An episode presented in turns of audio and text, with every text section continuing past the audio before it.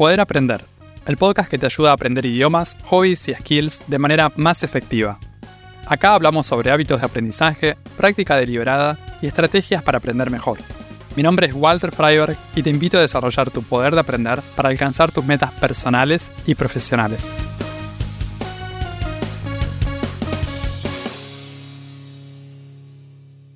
Tomar clases puede ser una buena manera de aprender eso que nos interesa, pero necesitamos algo más que solamente ir a clase. También es importante practicar entre clases, adoptar una mentalidad positiva y saber qué necesitamos aprender. ¿Cómo conviene elegir profesores? ¿Cómo pedir feedback para mejorar? ¿Qué cosas podemos hacer para evaluar nuestro progreso? En el episodio de hoy hablamos sobre distintas maneras de aprovechar más las clases que estés tomando para aprender un idioma o alguna otra habilidad. Una de las cosas más importantes para empezar a aprovechar más las clases que estés tomando es creer firmemente que esas clases que estás tomando te van a ayudar a mejorar, que son importantes para desarrollar habilidad en eso que querés aprender. Si no estoy seguro de por qué estoy tomando clases o mm, tengo dudas sobre el contenido de las clases o sobre el profesor o la profesora que me está dando clases, si no tengo mucha confianza en todo ese proceso, es posible que no aproveche tanto esa experiencia como podría aprovecharla. Tomar clases de algo es una inversión de tiempo, es una inversión de energía, a veces de dinero también. Entonces, ¿por qué no enfocarnos en lo que podemos ganar con todo esto, en el lado positivo? A veces aparecen dudas en cuanto a nuestra propia capacidad para aprender eso que nos interesa. Acá lo que podemos pensar es que otras personas ya aprendieron eso que nosotros queremos empezar a aprender o que queremos practicar. Podemos decirnos, si yo practico, también puedo mejorar. Claro que después hay que ver cómo se practica, hay que practicar con la frecuencia que haga falta, pero esto me parece importante para darle una oportunidad a todo el proceso, como para poder pensar que esto que arrancamos es algo que podemos hacer, es algo que está dentro de mi alcance. A lo mejor tuviste experiencias negativas en el pasado intentando aprender eso o escuchaste sobre experiencias de otras personas que también se habían propuesto aprender eso que querés aprender y que no pudieron hacerlo. Aparece también a veces la comparación. Pensamos que tenemos que aprender eso en cierto tiempo o que tenemos que progresar de cierta manera. Nos comparamos con los progresos de otras personas más jóvenes, más grandes, con distintas situaciones de vida.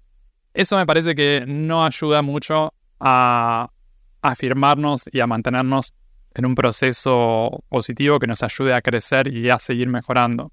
Más allá de los resultados que hayamos tenido nosotros en el pasado, más allá de los resultados que hayan tenido, que estén teniendo otras personas, acá lo que podemos decirnos es que mientras sigamos practicando y mientras sigamos tomando clases, podemos mejorar. Está esa posibilidad uno de los clientes de coaching de idiomas con quien estoy trabajando en este momento, él dice que mm, ¿qué sería fracasar en el aprendizaje del idioma que está aprendiendo? En este caso español, él está aprendiendo español. Y él me dice, y fracasar sería darme por vencido.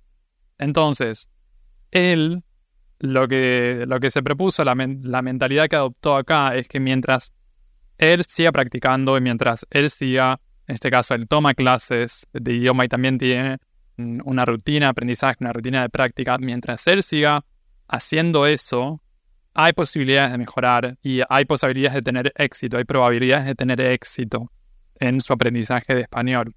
Entonces, ahí está tomando una actitud de compromiso. Se está diciendo, mientras siga haciendo esto que tengo que hacer, puedo seguir avanzando y tengo probabilidad de mejorar y desarrollar mi habilidad.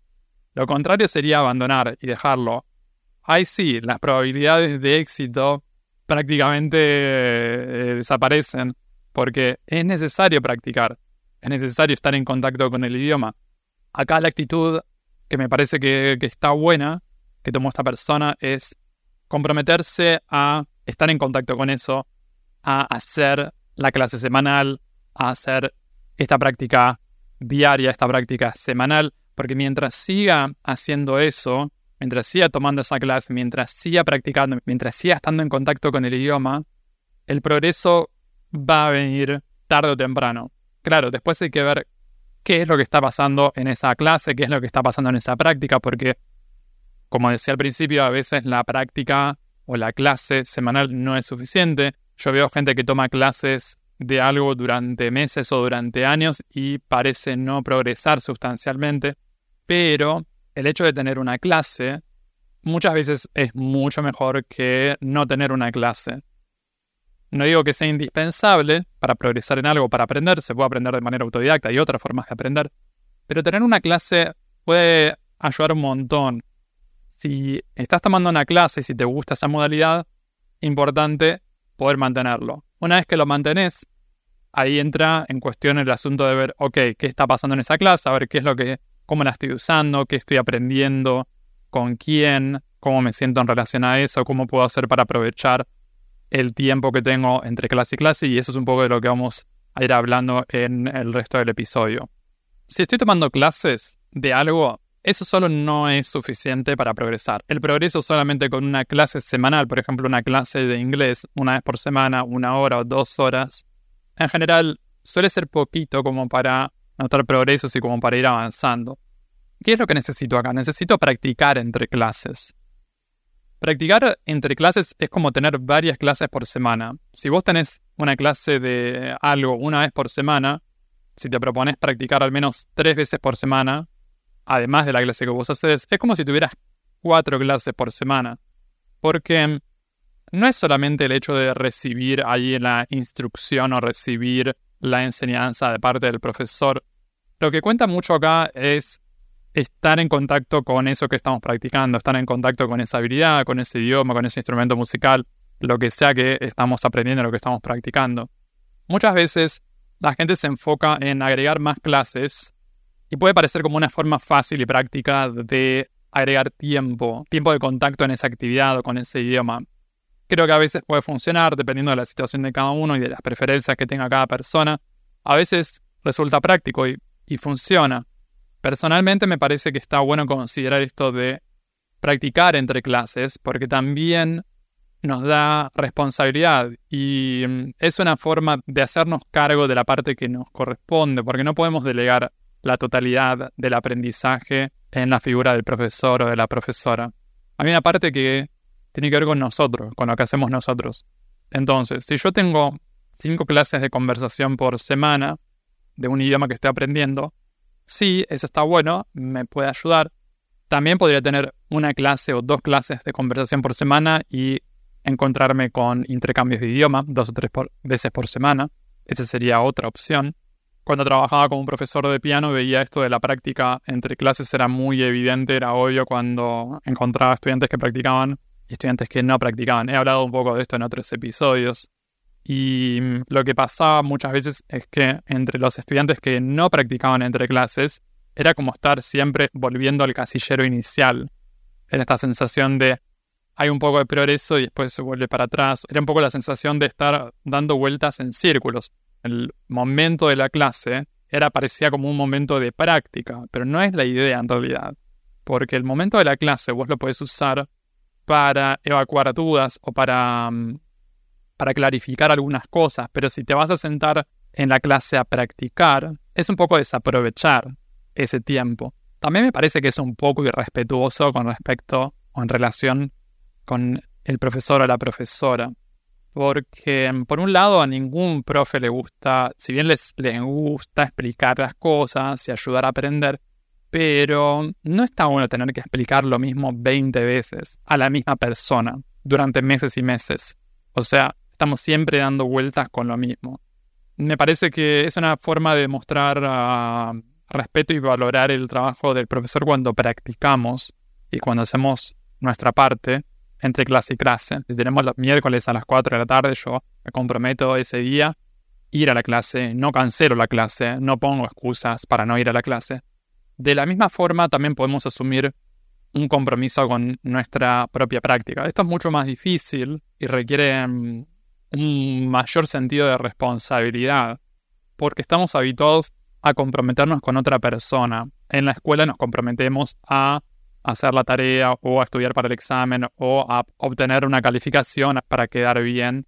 Y mm, cuando decidimos también comprometernos con nuestra práctica personal, tenemos que asumir este sentido, esta sensación con nosotros mismos. Eso puede hacerlo un poco más, más desafiante, tal vez, por el hecho de que no estamos acostumbrados y no tenemos práctica, no tenemos mucha práctica en hacer eso, en asumir la responsabilidad sobre nuestra propia práctica.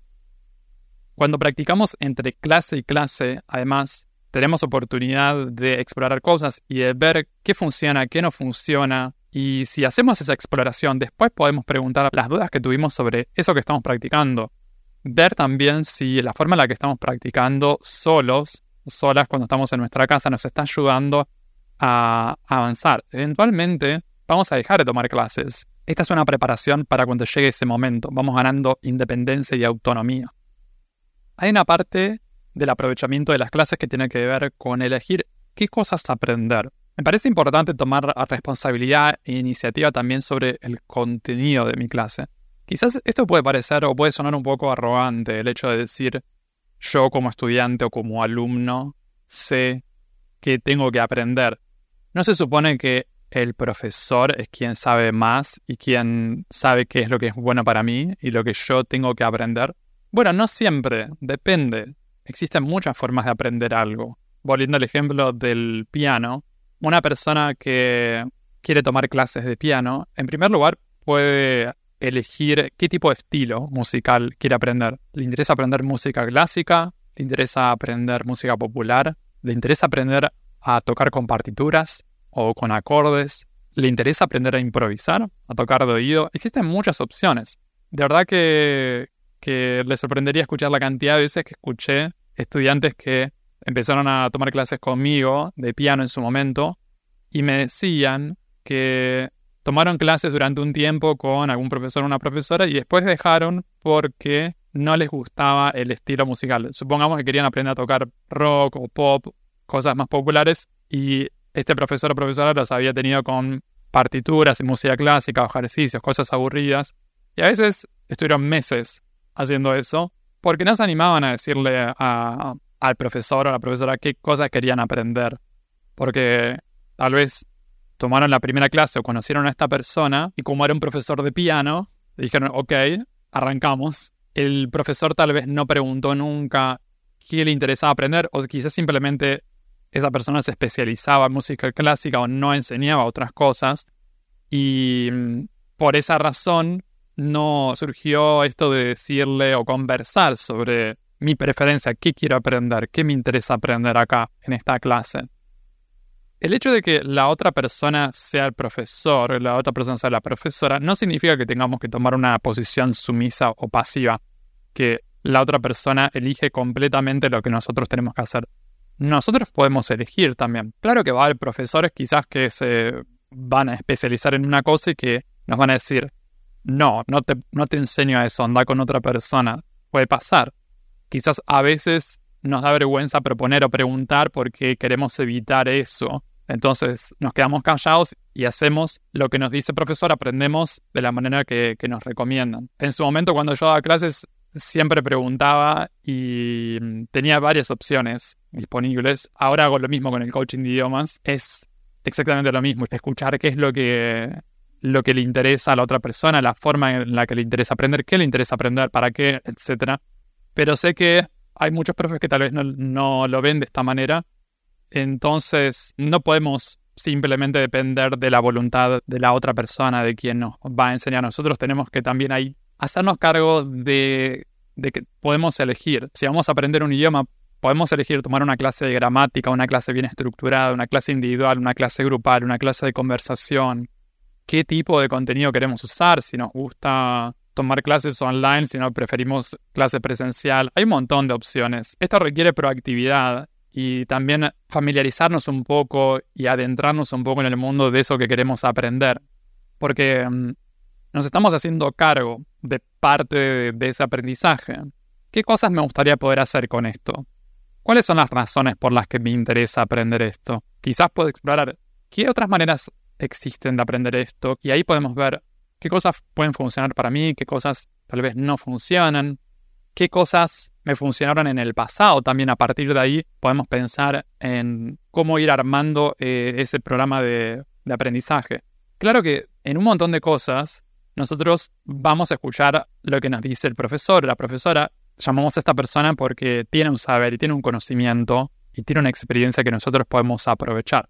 Pero creo que está bueno siempre recordarnos que existen varias formas de aprender y distintos tipos de contenidos. Así como podemos elegir y podemos ejercer esta responsabilidad y proactividad en cuanto a lo que queremos aprender, en cuanto al contenido, el tipo de práctica que, nos interesa hacer, el tipo de habilidad que queremos desarrollar, también podemos elegir con quiénes queremos aprender eso. ¿Con quién me gustaría aprender? ¿Con qué profesor? ¿Con qué profesora? La persona que elegimos, la persona con quien vamos a aprender, puede hacer una gran diferencia. A veces esta persona puede hacer la diferencia entre sentirnos motivados o sentirnos inspirados a seguir practicando y a seguir aprendiendo o no. O estar ahí bollando o tener dificultades o incluso abandonar eso que nos interesa por una mala experiencia con esa persona. La primera persona que encontramos muchas veces no va a ser la ideal o la persona que más nos va a gustar. Por eso me parece que está bueno probar y tener experiencias con diferentes profes. ¿Cómo sería un profe ideal para vos? A lo mejor tenés visto alguna persona con quien te encantaría aprender algo en particular. Puede ser tal vez que te parezca como que está fuera de tu alcance. A lo mejor no es tan así. En la época en la que yo estudiaba piano en el conservatorio, recuerdo que había hecho el examen de admisión, el ingreso al conservatorio, con una profesora que era pianista también y daba conciertos, había tocado en otros países y tenía una muy buena formación. Y cuando yo la conocí en ese examen de admisión, dije, me gustaría, si ingreso a la, carrera, poder estudiar con ella. La cuestión fue cuando tuve que elegir profesora, no eh, quedaban lugares para esta persona en particular. Pero siempre la tuve ahí en la mira, eh, siempre tuve ganas de, aprender con ella, entonces empecé con otra persona, pero después de dos años fui a, buscarla y le pregunté si estaba la posibilidad de cambiarme y empezar a, estudiar con ella.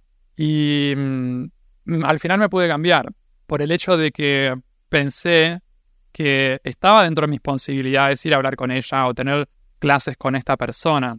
Obviamente que hizo falta animarme a ir a hablar con ella, proponerle esto, y también hubo un poco de suerte en el hecho de que ella tenía el espacio y que consideró que, podía tal vez valer la pena. Acá lo importante era el coraje de ir a hablar con ella y ir a preguntarle, sabiendo que a lo mejor había muchas probabilidades de que me dijera que no, que no iba a tener eh, vacante o que no iba a funcionar. Y al final lo hice. Es algo de lo que estoy contento porque recuerdo que en aquella época yo pensaba, ¿con quién me gustaría estudiar piano en este momento. Yo pensaba en Argentina, de toda la gente que conocía, esa era la persona con que más tenía ganas de, estudiar piano. Y resulta que daba clase en mi conservatorio. Esa fue una gran experiencia. A la hora de aprender idiomas, en general yo tengo un enfoque más autodidacta y me gusta aprender mucho por mi cuenta y después cuando llega el momento de practicar conversación, que suelo practicar con tutores de conversación online, en sitios como iTalki, por ejemplo.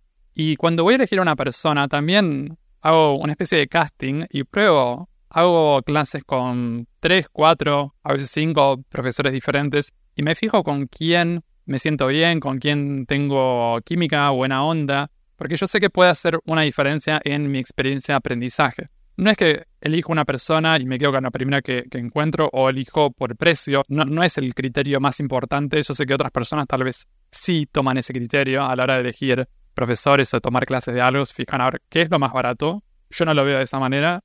Para mejorar en una habilidad en particular y para aprovechar el momento ese de las clases o las tutorías, cuando tenemos tutoría de conversación en un idioma, es importante aprender a pedir feedback.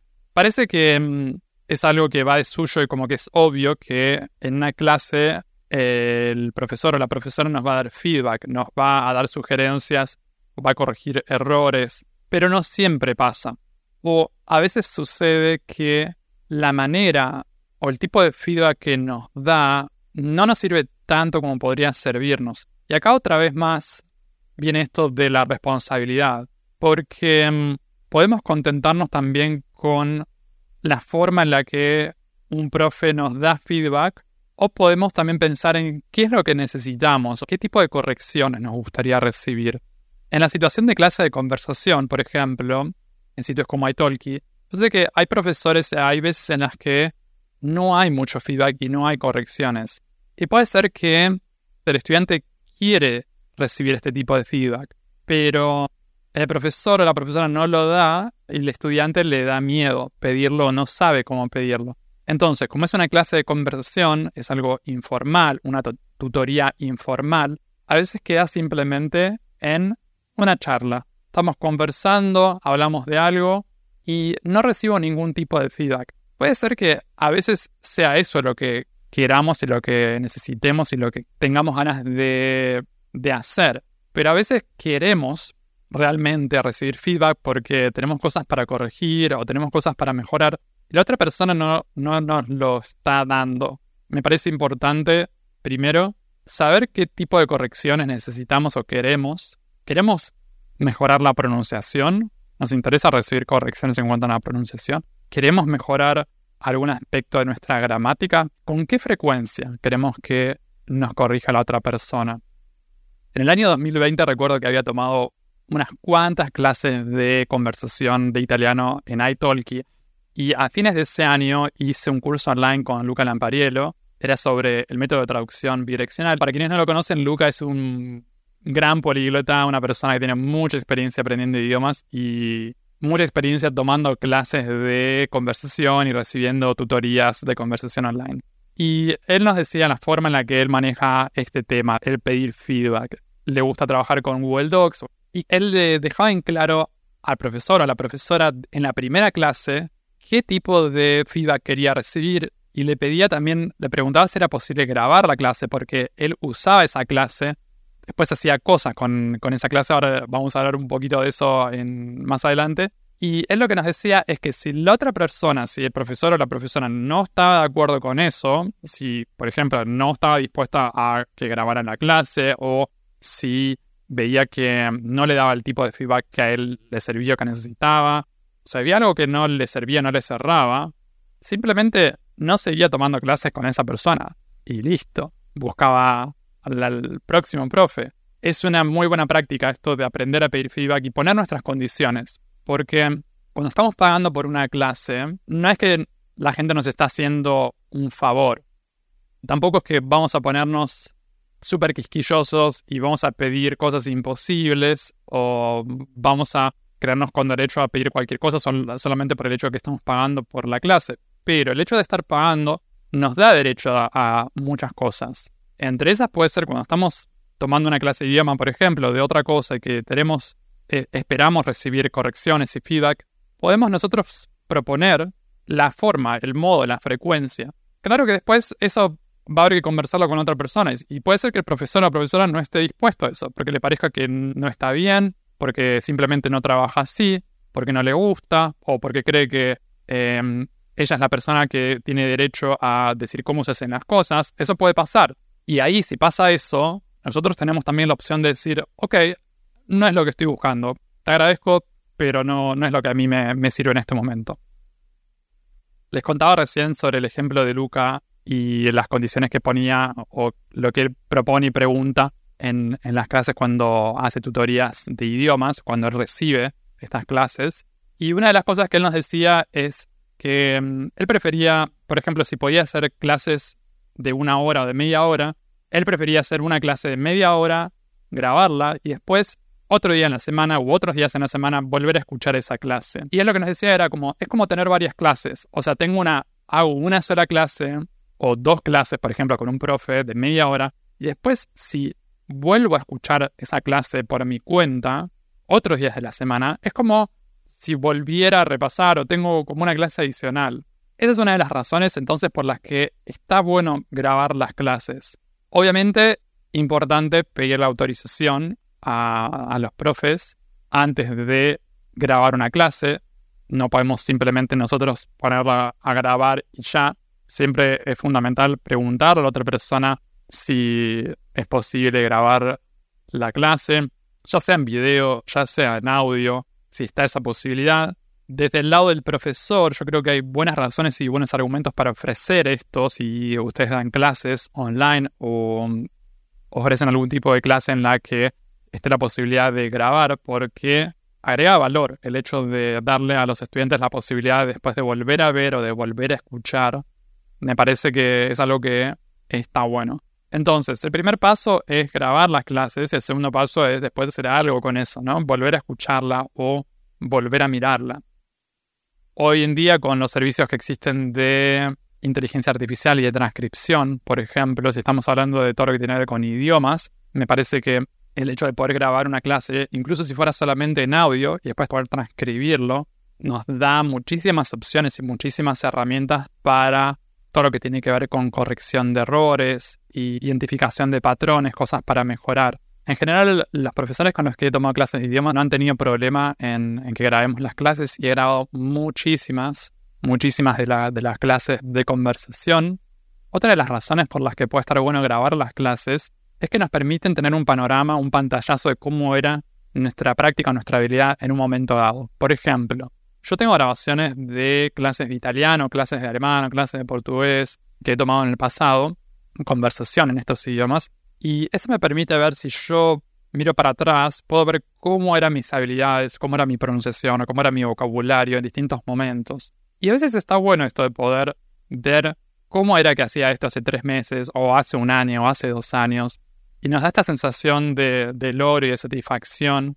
Obviamente cuando mejoramos al menos un poco en eso, ¿no? Porque si grabamos una clase pasan dos años y sentimos que estamos igual o que estamos peor, puede ser un poco frustrante pero de cualquier manera nos da información y nos permite tener una noción de qué es lo que está pasando en este momento. Son datos concretos que nos permiten hacer algo con eso. Entonces puedo decir, ok, sí, mi habilidad fue deteriorando, estoy ok con eso o me gustaría modificarlo. No me gusta que se haya, que haya bajado mi nivel de habilidad. Entonces ahí puedo decir, ok, voy a poner en marcha un plan o voy a tomar alguna acción para revertir esto, porque veo que mi habilidad fue bajando y no me gusta, no me copa mucho eso, entonces voy a cambiarlo. Por último, otra cosa que me parece importante para aprovechar más las clases que hacemos de algo en particular es reflexionar sobre nuestro progreso, honestamente. Hay gente que esto lo hace con una reflexión semanal, escribe un diario, o tal vez lo hace una vez por mes, o una vez en el trimestre, o quizás lo hace al momento de hacer una revisión anual sea cual sea la instancia que tengas, yo creo que puede estar bueno esto de poder reflexionar y pensar sobre el proceso de aprendizaje. Normalmente lo vamos a hacer en relación con nuestros objetivos, qué es lo que estamos buscando aprender. Y ahí podemos pensar cómo estamos practicando, cómo venimos con las clases, lo que está pasando en la, en la clase en particular, también las dinámicas con los profes que elegimos. ¿Estamos contentos? ¿Estamos conformes? con la persona que nos está ayudando a aprender eso, nos gustaría modificar algo. En cuanto a la práctica entre clase y clase, también ser honestos con nosotros mismos. ¿Estamos practicando lo suficiente? Antes que nada, ¿estamos practicando entre clase y clase o es simplemente la clase? Si no estoy practicando entre clase y clase, ¿cómo puedo hacer para empezar a practicar un día por semana entre clase y clase? ¿Cómo puedo hacer para ir aumentando eso? Para tener un tiempo de contacto con esa habilidad fuera de la clase. Si estamos practicando lo suficiente, ver si estamos practicando bien. La calidad de la práctica. ¿Cómo estamos usando ese tiempo de práctica entre clase y clase? A veces elegimos practicar lo más cómodo, lo que nos gusta, lo que nos viene fácil, que en general no es lo que nos ayuda a desarrollar habilidad. Si es muy fácil, si es muy cómodo, como veíamos en el episodio mejorar o empeorar en algo, si es muy fácil, es posible que no estemos progresando que no desarrollemos habilidad. Entonces, tenemos que mm, ser honestos con nosotros mismos, pensar en cuanto al nivel de desafío de esa práctica que estamos teniendo. Está bien que sea un poquito difícil y que nos cueste un poco, que tenga algo de desconocido, que haya un elemento desconocido y de algo que no podemos hacer todavía porque esa es la forma empezar a poder hacerlo. Si practico siempre lo que puedo hacer, si sigo perfeccionando lo que me sale re bien, no hay mucha probabilidad de mejorar en eso que no puedo hacer. Como me pasa a mí en este momento, por ejemplo, con eh, la práctica de tailandés, mi lectura de tailandés es bastante buena. Cuando estoy viendo alguna serie, por ejemplo, si pongo pausa, si me tomo el tiempo de leer el, subtítulo, con el alfabeto tailandés puedo entender mucho, pero la comprensión auditiva está bastante rezagada. Yo sé que si quiero mejorar mi comprensión auditiva, tengo que practicar más comprensión auditiva. Entonces, si yo necesito mejorar la comprensión auditiva en tailandés, sé que agregar más lectura en tailandés no me va a ayudar en relación a ese objetivo.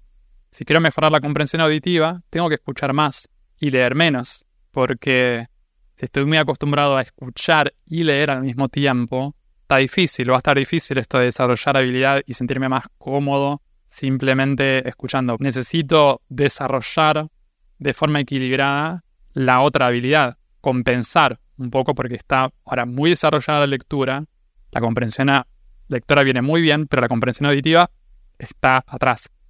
Entonces yo sé que eso es algo que tengo que modificar. Sea lo que sea que estés aprendiendo, en general suele haber ajustes por hacer.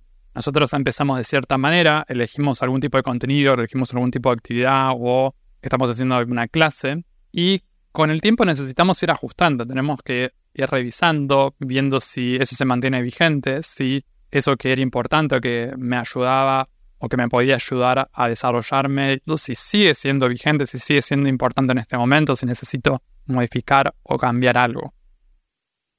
Cuando aprendemos algo con profes, la responsabilidad es compartida. Las otras personas que nos ayudan a aprender ponen una parte y nosotros ponemos la otra. Podemos elegir asumir esa responsabilidad y hacernos cargo de lo que nos toca, desde elegir con quiénes aprendemos hasta qué cosas y de qué manera preferimos aprender.